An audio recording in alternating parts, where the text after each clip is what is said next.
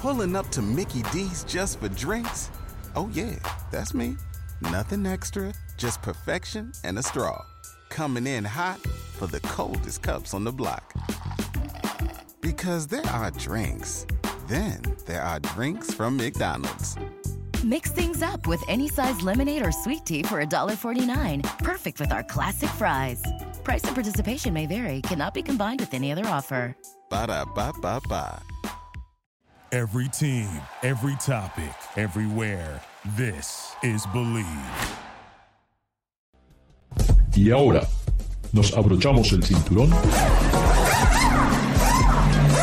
ponemos la primera velocidad,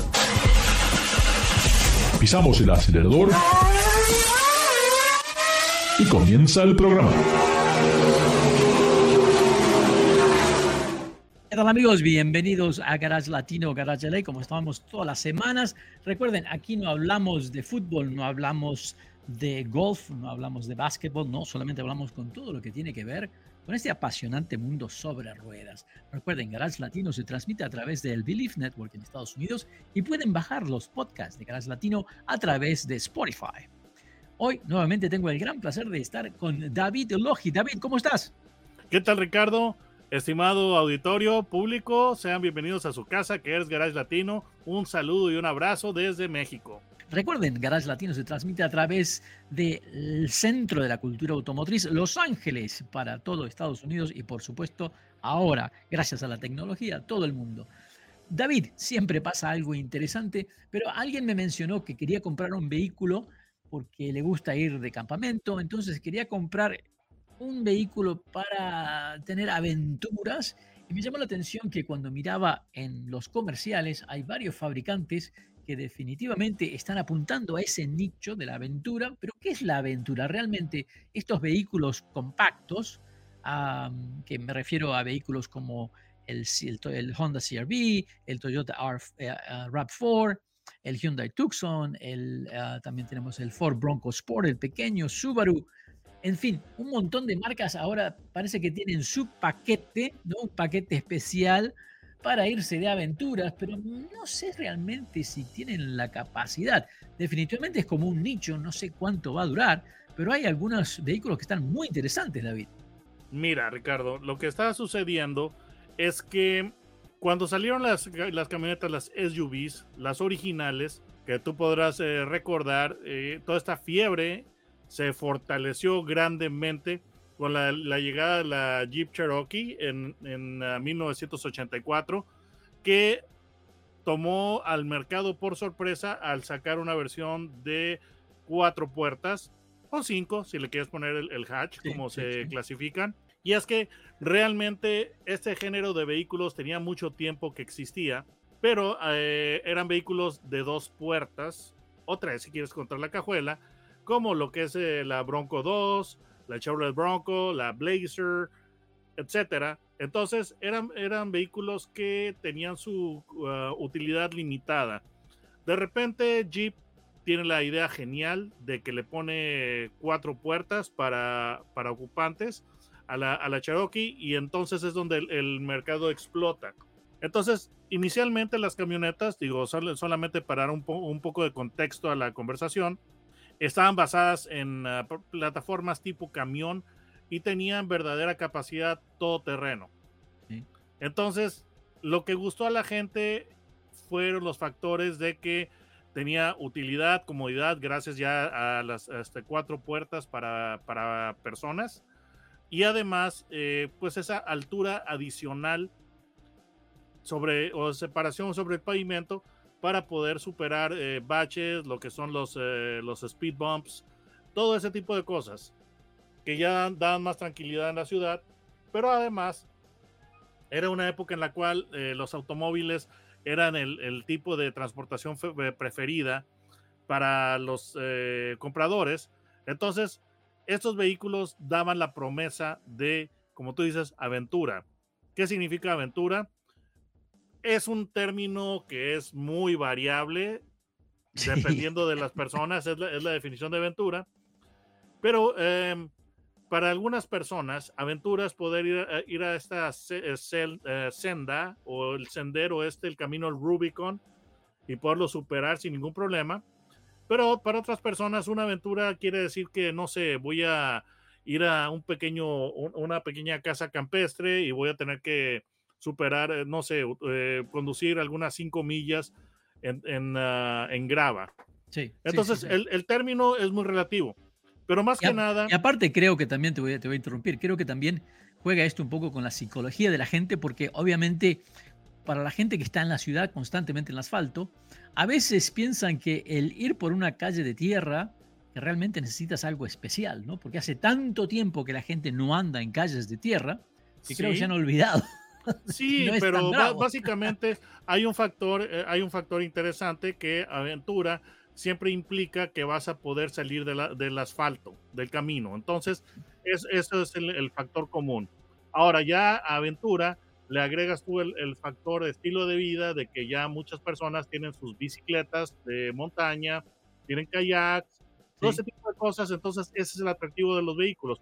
El problema fue que cuando salieron esos vehículos, eh, las SUVs que estaban basados en camiones, su manejo no era muy bueno su calidad de, marcha era muy incómoda y el consumo de gasolina era alto. Entonces después salieron fabricantes como Toyota eh, con, la RAV4 y Honda con la CRV que dijeron, bueno, lo que vamos a, nosotros lo que notamos es que la gente gusta del espacio de, de una camioneta, gusta de la separación del piso, pero no les agrada tanto el manejo que no es ágil, que no es suave entonces vamos a, sacar lo que es eh, un vehículo que parezca camioneta, pero con, eh, con, los huesos de automóvil.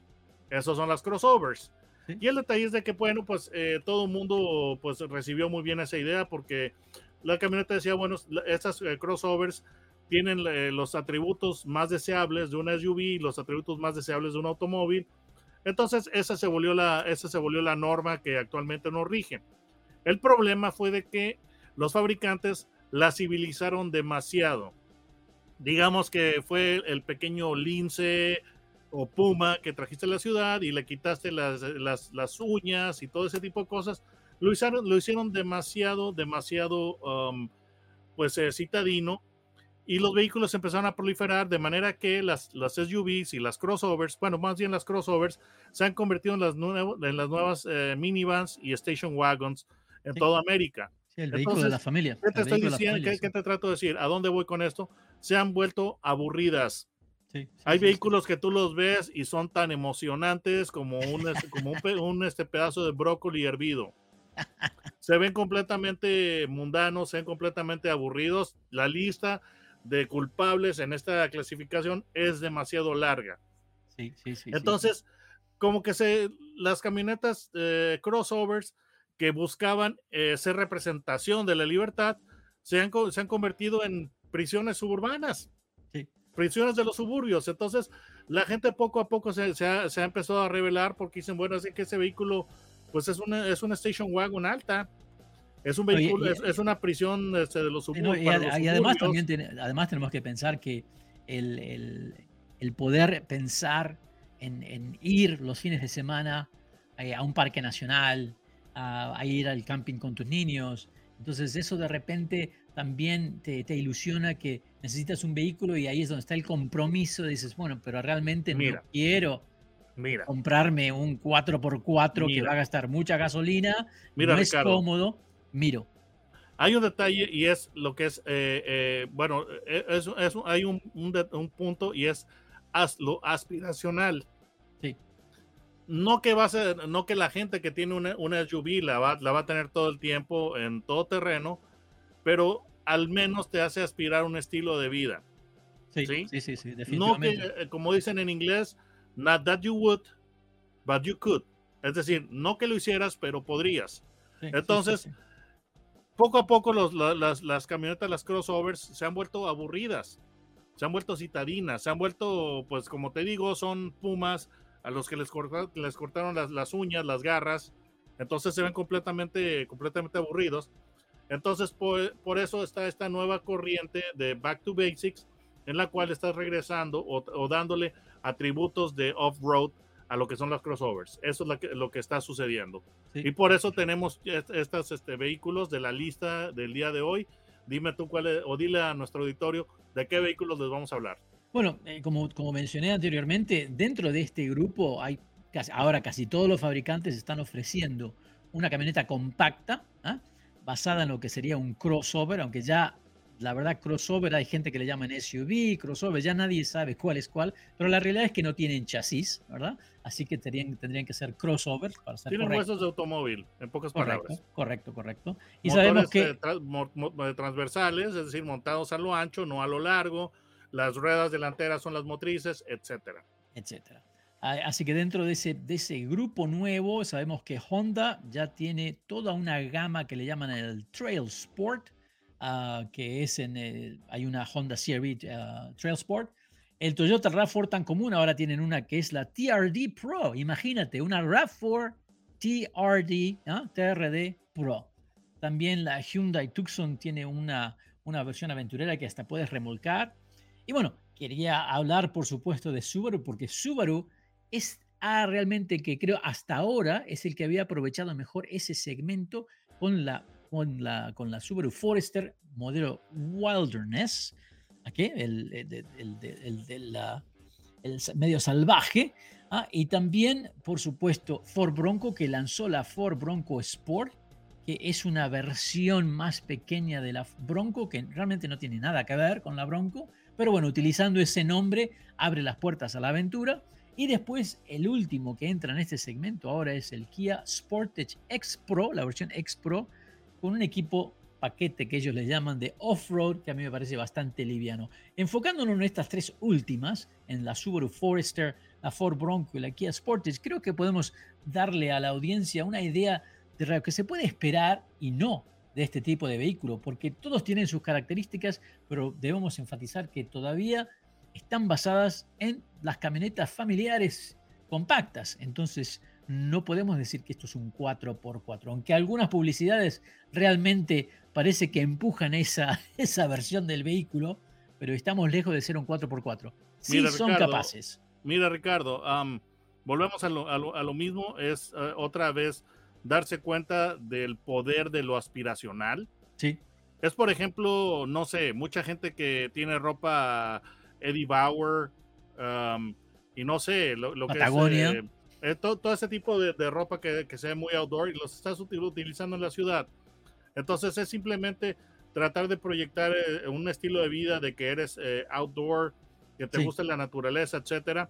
Pero también a eso le podemos agregar de que no es, puro, no, este, no es puramente eso, aunque sí es un factor poderoso lo aspiracional, pero es que en realidad hay una clientela que sí tiene, que sí tiene un estilo de vida, que tiene eh, gusto por lo que son las actividades al aire libre. Por ejemplo, gente que tiene kayaks, gente que tiene bicicletas de montaña, etcétera. Entonces, gente que le gusta, gente que le gusta, gente que le gusta ir de campamento, que no te tiene que ir al fin del mundo. Para ese tipo de personas, realmente estos vehículos son, son este, son la, la solución perfecta. Entonces, por ahí va la situación. Yo, por otra parte, Ah, un, detalle que, un detalle que yo había notado es de que marcas como Jeep tienen eh, vehículos que ya los, eh, eh, en sus modelos que no son tan costosos, lo que es Compass, lo que es Renegade, los han civilizado demasiado. Por ejemplo, tú ves un, Compass y a menos de que estés viendo una versión Trailhawk, no te inspira nada de, de, sentido de aventura ese vehículo. Correcto. O sea, son vehículos para lo que son eh, aventuras urbanas. Entonces la gente como que ya se dio cuenta de que eso luce ordinario, entonces están tratando de, lucir más emocionantes, más eh, interesantes. Pero lo que están haciendo los fabricantes con estas versiones especiales, y esto es así un hecho, porque al igual que la ropa de Eddie Bauer, lo que es el aspecto es importantísimo. Entonces le dan em, rasgos todoterreno. Los rasgos más efectivos de todoterreno es que le vas a poder eh, poner molduras gruesas en los arcos de las ruedas y en la parte inferior de la carrocería, eh, en vez de que, de que sea pintura, para este, que sea más maltratable el vehículo. Le vas a aumentar la suspensión y honestamente en este tipo de, en este tipo de modificaciones realmente no puedes decir que le pusieron un, un, un, body lift de 4 pulgadas, sino que estás hablando de que le di media pulgada de, de o, o, una pulgada máxima. sí, sí, sí, Pero para esa, para esa gente eso cuenta. Y le voy a poner algunas eh, llantas eh, o neumáticos todo terreno. Le voy a aumentar media pulgada la suspensión y le voy a poner, eh, no sé, posiblemente molduras gruesas en la parte inferior de la, de la carrocería. Las defensas las voy a modificar, modificar un poco. Y eso es suficiente como para hacer que la gente quede satisfecha. Además de que en el interior le vas a dar algunos toquecitos eh, off-road. Entonces, eso es lo que está, eso es lo que está pasando, eh, lo que la gente acepta como off-road hoy en día. Correctamente. Tuve la oportunidad de manejar estas tres, estos tres vehículos, la Kia Sportage X Pro, la Ford Bronco Sport, manejé también la Big Bend, aunque también tenemos la versión Outer Banks y Badlands. Te digo que la Badlands es realmente la que más cumpliría en, este, en lo que estamos hablando. Y bueno, y el Subaru Forester Wilderness, que sería el, salvaje, eh, realmente son vehículos totalmente diferentes. Entonces me llamó mucho la atención porque ya que apuntan a ese mismo segmento, realmente como dices tú, esto va más allá de lo que es capaz el vehículo o no. Creo que la parte cosmética, el diseño, es lo que la gente le gusta porque el, la Subaru Forester, te digo, esas molduras de plástico que tienen los costados son enormes. aparte, hasta las llantas se parecen muy pequeñitas cuando, cuando se le suman todas estas partes de plástico, que sí pueden proteger o no, eso queda un poquito a, a criterio, pero sí me parecieron vehículos totalmente diferentes. Ya podemos comenzar con el Subaru, por ejemplo. El Subaru viene, eh, primero, la versión Forester Wilderness está en 34.320 dólares. El vehículo prácticamente no ha cambiado desde el año 19, pero ahora sí el espacio entre el, entre el piso y el fondo del vehículo está a 9.2 pulgadas. Parece que no es mucho, decente, lo debo decir. Es muy parece que no, pero es un montón. Es un montón. Realmente yo quedé sorprendido por eso. Viene con rines de 17 pulgadas y lo que tiene eso es que cuando viene con rines de 17 pulgadas, ahora hay una gran opción de neumáticos especiales los cuales se pueden utilizar. Eh, el Subaru viene con, unas, con las llantas, con los rines pintados eh, en mate y ya utiliza los Yokohama Geolander, que son all-terrain tires, pero ya con unos tacos bastante grandes para andar en el ripio. Y Subaru tiene lo que le llaman el X-Mode, un botón que lo, va, lo puedes girar de un lado al otro y te da opciones para ir en la tierra, en la arena, en el barro y hasta tiene un botón que puedes hacer hill descent, o sea, control controlado hacia abajo, ¿no? Apretas ese botón y cuando vas hacia abajo, entonces el vehículo se va frenando solo, eso te da mucha seguridad en ciertas situaciones donde un pequeñito aceleración te podría dar un dolor de cabeza. Eso me pareció muy lindo. Eh, honestamente, en, esta, en esta Subaru, a mí lo que me, pareció bien es, precisamente lo que es la, bueno, el vehículo viene de serie con lo que es el sistema all-wheel drive simétrico de, Subaru, lo cual es realmente muy bueno, es esencial para lo que es eh, este tipo de aventuras. Y además no tiene, no tiene, no tiene la reductora o el for low, pero este all-wheel drive digo es, suficiente y con todas las características que estás describiendo le da, le da un le da bastante desempeño ah, o capacidad, más de lo que la eh, gente promedio eh, necesitaría. Pero la altura realmente es así, debo comentar que este, son las 9.2 pulgadas. Eso está realmente muy bien porque pues eh, muchos Jeeps, inclusive Wranglers, ya vienen con, este, con esa separación del pavimento entonces, o del suelo, lo cual está bastante bien. Otra cosa que tiene el Subaru, que es que viene con ese noble motor 2.5 litros, 4 cilindros tipo boxer, que ya hace años y años, eh, es un, es un motor súper confiable, entonces es algo que te quita la preocupación, ¿sabes? Tú sales con este Subaru donde vayas, 99% de chances de que regreses sin ningún problema. A 182 caballos de fuerza, que para un motor 2.5 no es mucho, 176 libras, no es mucho torque, pero lo suficiente para que este Subaru Forester ande muy ágilmente. La transmisión es tipo CBT, se puede jugar que tiene cambios, pero realmente es de un solo cambio. Para algunos puede ser una cosa negativa, para, la mayoría de la gente, gracias a este, a este X-Mode, creo que eh, funciona lo más bien. Es una buena, es un nicho donde mucha, mucha gente prefiere este Subaru. Ahora, lo que me llamó la atención es de que le han dado un gran espacio interior, cómodo en los, en los cuatro asientos, pero este Subaru no tiene un baúl tan grande. Yo eso es lo que me sorprendí. El baúl realmente es bastante pequeño, solamente de 28 pies cúbicos, donde realmente no se puede poner mucho comparándolo con los otros vehículos que vamos a mencionar. Pero así y todo, creo que eh, me gusta. Lo que no me gusta, te digo, es que hay que agregar un paquete, ¿eh? Un paquete de 1.850 dólares. ¿Para qué? Para incluir el sistema Subaru Starlink con la pantalla grande, un audio Harman Cardio y el Power Rear Gate. 1.850 dólares para esto me parece un poco excesivo. No sé. Mira, el precio del vehículo, el precio base, yo lo estuve viendo en la página de Subaru.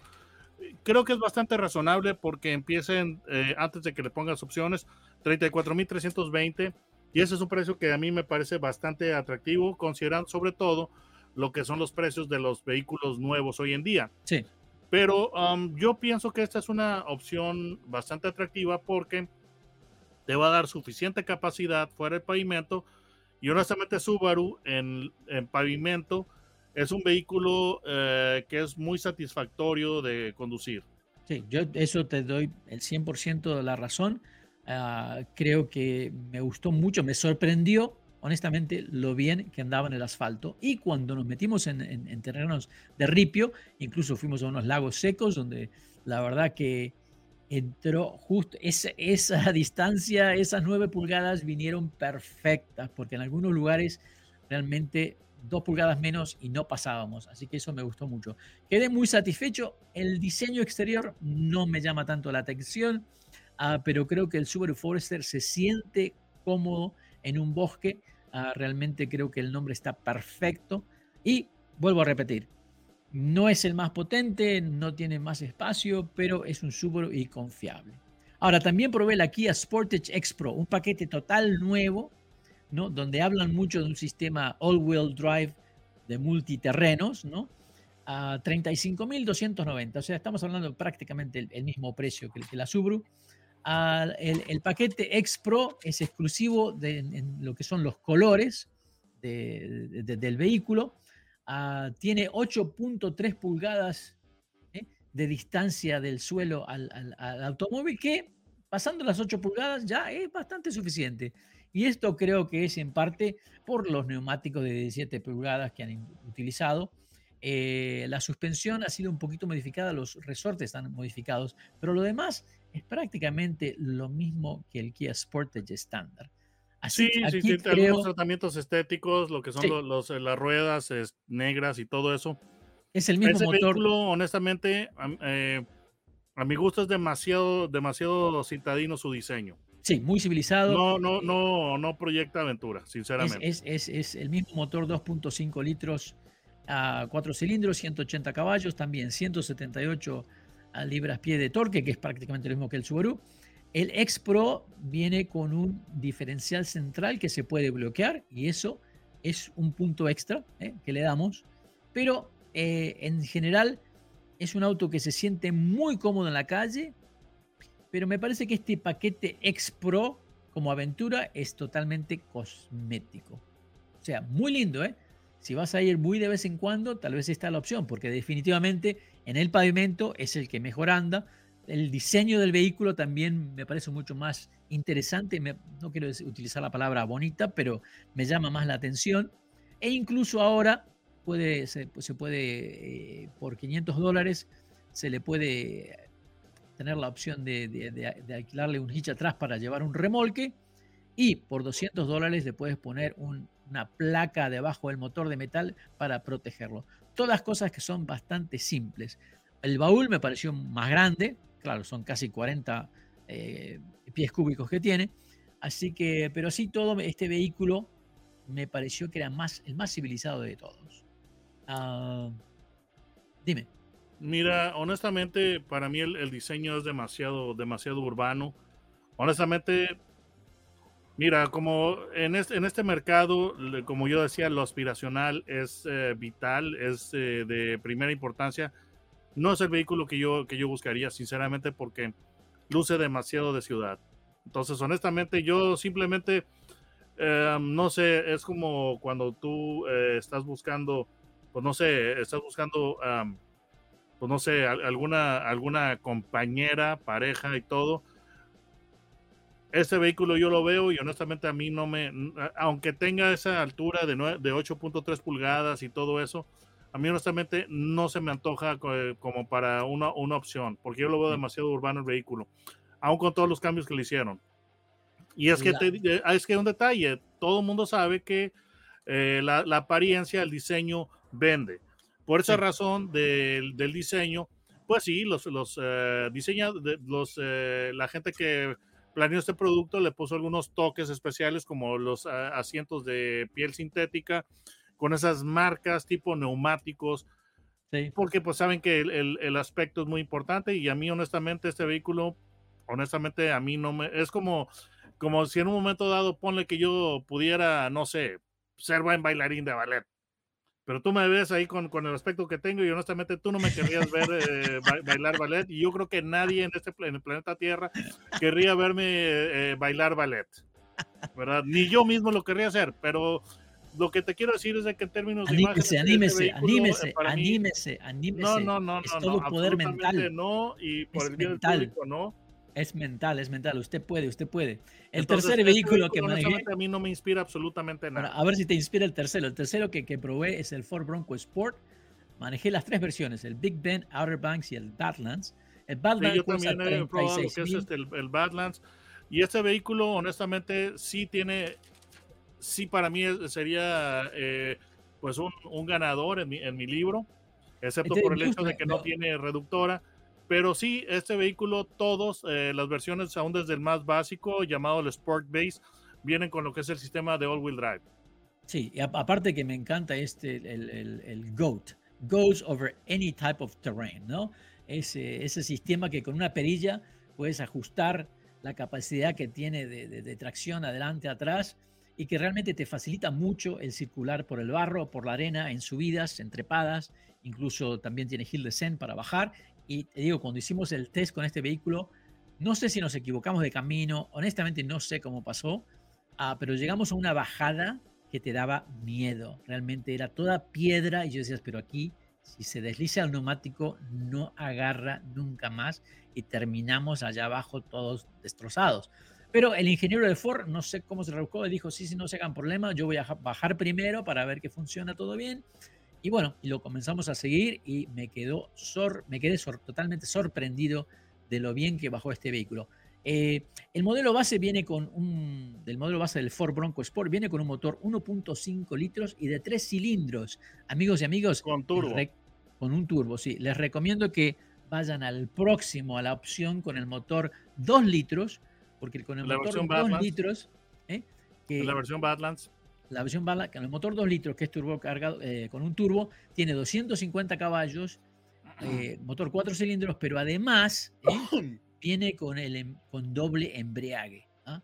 y, y, tiene un dispositivo para bloquear, para bloquear el diferencial. Que eso, honestamente, si usted piensa que de vez en cuando va a ir de campamento y alguna vez quieren algún campamento que está un poco más remoto, eso le va a ayudar muchísimo. La separación del piso al fondo del vehículo son 8.8 pulgadas que con una opción de, de, de, rines de 17 pulgadas se aumentaría una pulgada más. O sea que básicamente estaríamos al igual que el Subaru, casi en las 9.9, eh, eh, casi las 10 pulgadas, que es bastante, bastante eh, muy, muy prometedor para, para pasar por cualquier tipo de obstáculo. Eh, a mí me gustó mucho, honestamente debo decir que a mí me gustó cómo funcionó el sistema 4x4.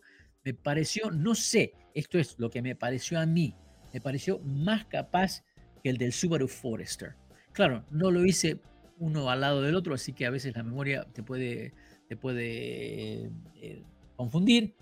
Eh, pero tiene el baúl, son 32 pies cúbicos, o sea que tiene más baúl que el Subaru.